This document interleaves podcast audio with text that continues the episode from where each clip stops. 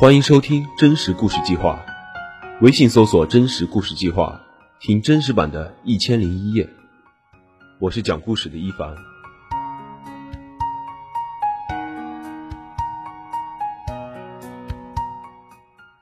本期为您讲述的故事来自李宇恒，《淤泥中最后的挖偶人》。阿达是个挖偶匠，在麦镇一带小有名气。麦镇附近的村落多池塘，池塘中除了养鱼，还种了很多莲藕。挖藕的时候，池塘边总是围着很多人观看，小孩子居多。和其他小孩子一样，我从小就爱看挖藕。挖藕匠有时为了逗我们开心，把难以销售的小藕扔上岸来，说一声“抢啊”，我们一群孩子。便冲过去疯抢，我把抢到的莲藕带回家里，让奶奶给我做成一碟美味的凉拌莲菜。我和爷爷头抵着头，用筷子夹着吃。这时候的他，往往会喝上二两白酒。挖藕挣的钱少，不如外出打工。曾经辉煌一时的挖藕匠们渐渐寥落下来，最终只剩下一个阿达。观看挖藕的人日渐兴味索然，只有我还喜欢看。有一天，我发现我成了阿达的最后一个观众。阿达并非甘愿挖藕，他是个官府，妻子患恶疾去世，留下两个年幼的双胞胎儿子。如果有人看家，他早就流入外出打工的浪潮了。阿达平日里喜欢种田，是个地道朴实的农人。青壮年都去外地务工，田地大都荒废了下来。阿达一人承包了二十多亩地，种麦子、玉米，也种棉花、红薯。粮食不值钱，为了增加一点收入，到了挖藕的季节，阿达就成了专业的挖藕匠。阿达四十余岁，生活的重压。是他很显老，镇上的人背后都说，阿达看起来足足有五十岁。阿达家离我家很近，我和他的两个儿子从小就在一块玩耍，关系不错，常常去他家蹭饭吃。我上初中时不喜欢读书，爱逃课出去玩。阿达的两个儿子学习很好。从未逃过课，和他们在一起玩的时候，总有人跳出来拿我们做比较。久而久之，我就逐渐疏远了他们。阿达一直搞不懂我为什么不爱去他家了。秋末的一天，我又逃课去乡间，走到池塘边，看见阿达头戴草帽，一身布衣，半截腰深陷在淤泥中。只有脖子以上还是正常人的模样。阿达也看见了我，他踩着厚重的淤泥，深一脚浅一脚的向池边走来。他怀里捧着一捆细小的莲藕，要我带回去做菜吃。阿皮，又没上课。他唤我的小名。看他上岸，我便找一块干净的草皮坐下。他把莲藕放在池边。坐到我身边，那时候我已经开始吸烟。我从烟盒里抖出两支烟，一支给他，一支给自己。他把泥手放在草地上使劲摩擦，稍微干净些，才过来接住我递给他的烟。我掏出火机给他点火，再给自己点上。你还在长身体，还是少抽烟为好。他说。我那时正处在叛逆期，谁的管教也听不进去。阿达是我为数不多可与之共话的成年人，在我心里，他和我没有辈分关系。平时他也不会说这种话。那天忽然说了这么一句，我心里有点火，想站起来直接走人。阿达大概知道触及了我敏感的神经。立即转移话题，问我缺不缺钱。他知道我是缺钱的，烟钱、酒钱，还有其他乱七八糟的开销，我不敢张口问家里要钱。家里会问：怎么老是要钱？钱都花到哪儿去了？我父母都在外地，家里只有年迈的爷爷奶奶，这让我更不忍心开口了。每当迫不得已要向他们要钱时，想想这些钱的来源与去处，心中便会产生强烈的愧疚之感，不由得厌恶起了自己来。有时候实在缺钱了，就想干点坏事，弄点钱花。我认识的几个学生就是这么干的，他们去街上摸人口袋，或者偷偷变卖学校里的物品，屡屡得手。却从未被抓到。看到他们整日大把花钱的快活样子，我很心动。他们曾邀我加入，我反复思考利弊，仍犹豫不决。我得不出个结果，想找人商议。思前想后，也只有守口如瓶的阿达值得信任。我在地里找到阿达，他正背着药桶给棉花喷洒药水。正午的太阳把他晒得汗流浃背，蜡黄的脸庞上爬满汗珠。我阐明来意，他静静地听着。我说完后，他当即掏出身上所有的钱，塞到我手里。他说：“以后再缺钱，就去找他，他会力所能及的帮助我。他只有一个要求，千万别做坏事。”从那天起，每次见到他。他总是偷偷的塞钱给我，有时候缺钱了，我就装作不经意间出现在他面前，他口袋里有多少，就会掏多少钱给我。这件事除了我俩，谁都不知道，包括他的两个儿子阿周和阿正。那天他问我缺不缺钱时，我念起他的好来，心中的怒火一下子全消了。我点点头，他说晚点给我。因为他在泥塘里挖藕，身上没带钱，我又点点头，说好。村里人看阿达老实，给他介绍了个老婆。阿达对他印象不错，但两人还是没有成。据说是因为阿达有两个儿子，他怕将来负担太重。我那时不能理解，觉得明明相爱的两个人，怎么会被爱情之外的因素所动摇呢？那女人很坏，我气羞羞地说：“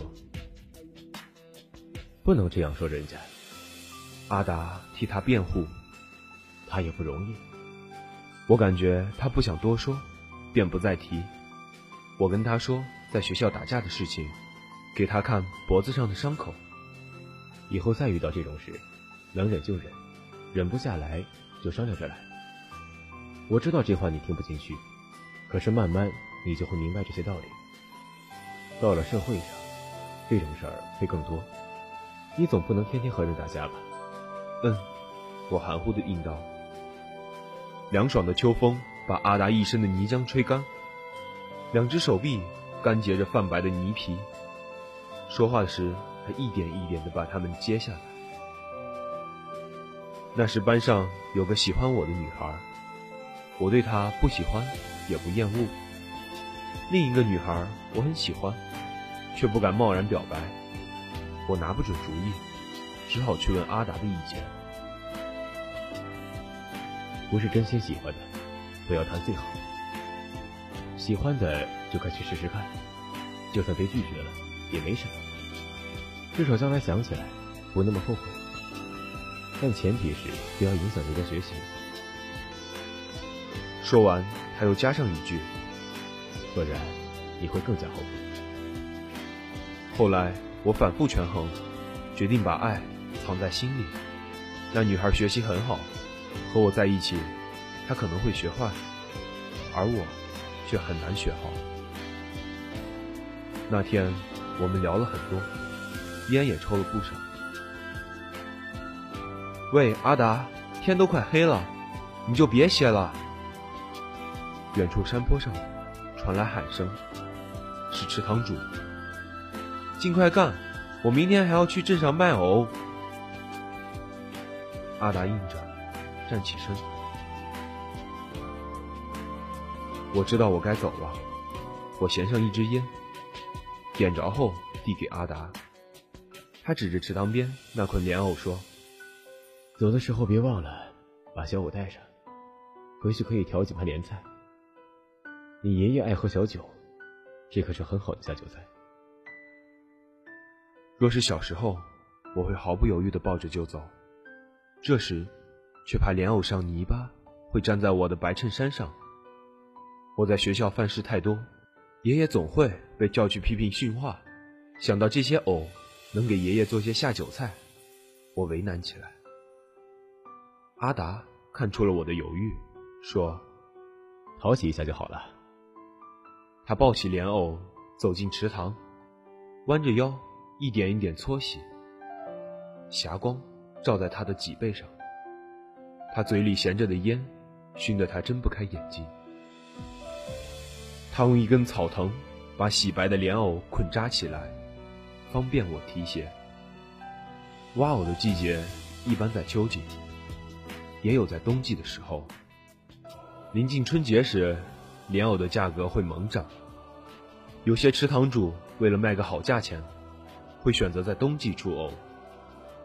北方的冬季寒冷难耐，人裹着厚厚的棉袄，还瑟瑟发抖。更何况是下到结着浮冰的池塘里。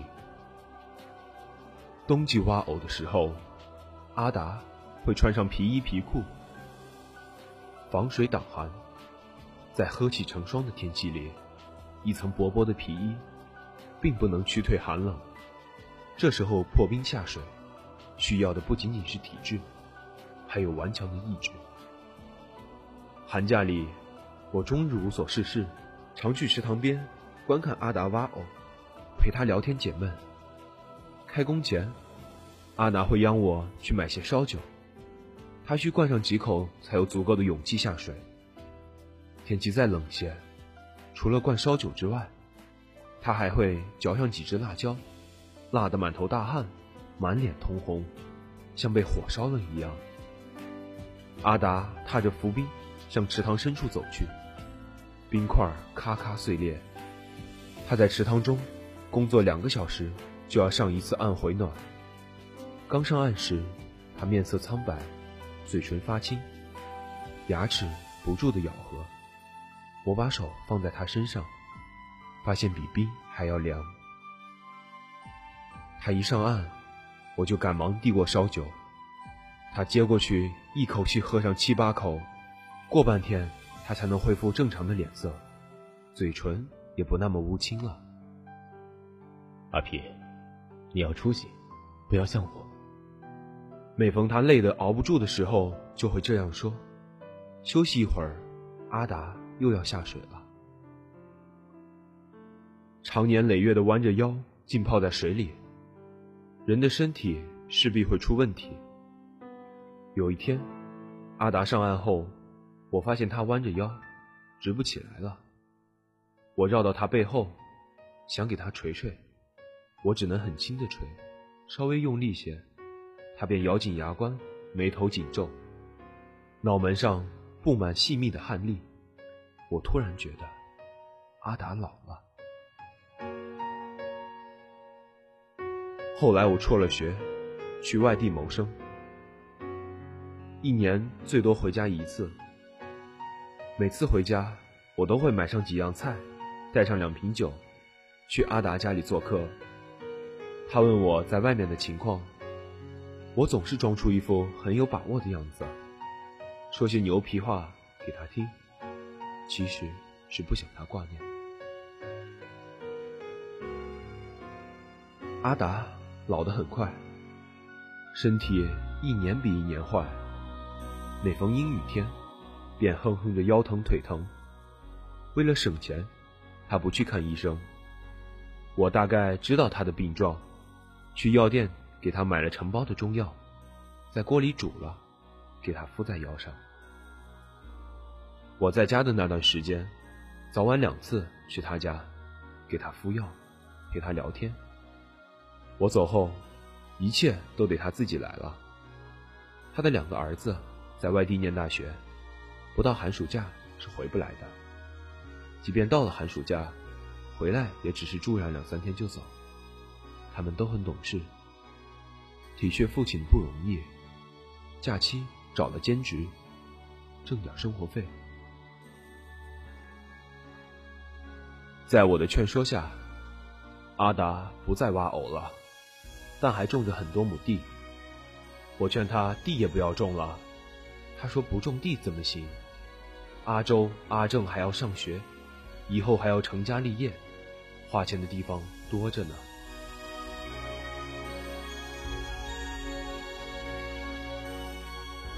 我在外面打拼的这几年，混得很不如意，钱也没有攒下。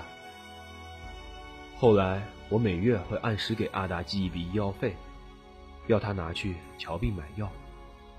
他起初不肯收，总是给我寄回来，说我在外面也很不容易。到处都需要花钱，手里没钱是不成的。我不说什么，照样每月寄出。半年后，他便开始收下，不往回寄了。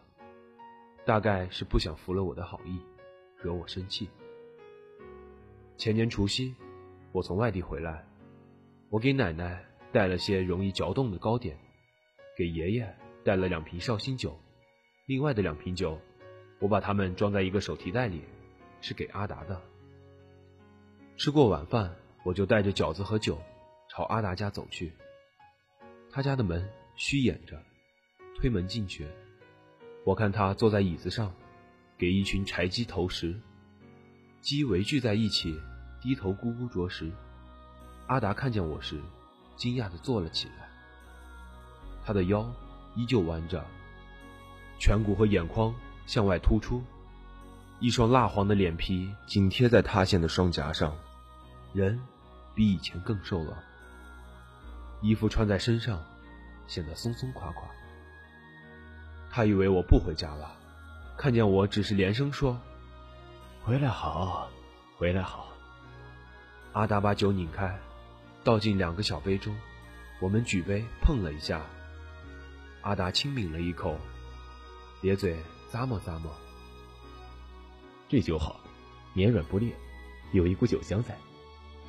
饺子带的恰逢其时，阿达果然还没吃饭。他说一个人不值得做，阿周、阿正都没回来，在餐馆里做寒假工。节日期间生意忙碌，老板不放人，说是过完年才能走。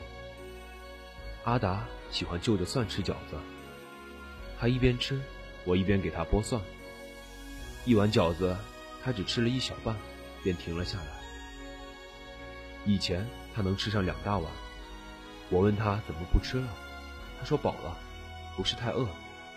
问起腰伤，他说好多了，说我寄的钱还没花完。那天下午，我做到很晚才离开。临走时叮嘱他，没钱了告诉我。他点头说好。去年端午节前后。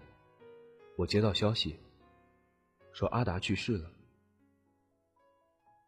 等我坐了一天一夜的火车返回家乡时，阿达已经下葬。仪式很简单，灵棚都没有，简单到称不上是葬礼。死去当天，尸体就被带到殡仪馆火葬。当天下午，骨灰埋在了野外的荒草地里。阿达的死因，谁也说不上来。他没去检查身体，有的说他得了肝病，有的说是肺上的毛病，还有人说是食道方面出了问题。听说他死的时候，瘦的只剩一把皮包骨头。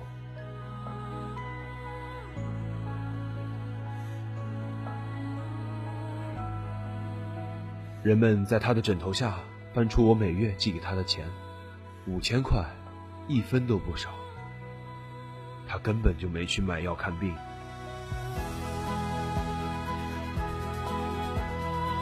阿周口中得知，他把我的钱攒下来，是预备着将来我结婚时给我添彩礼用。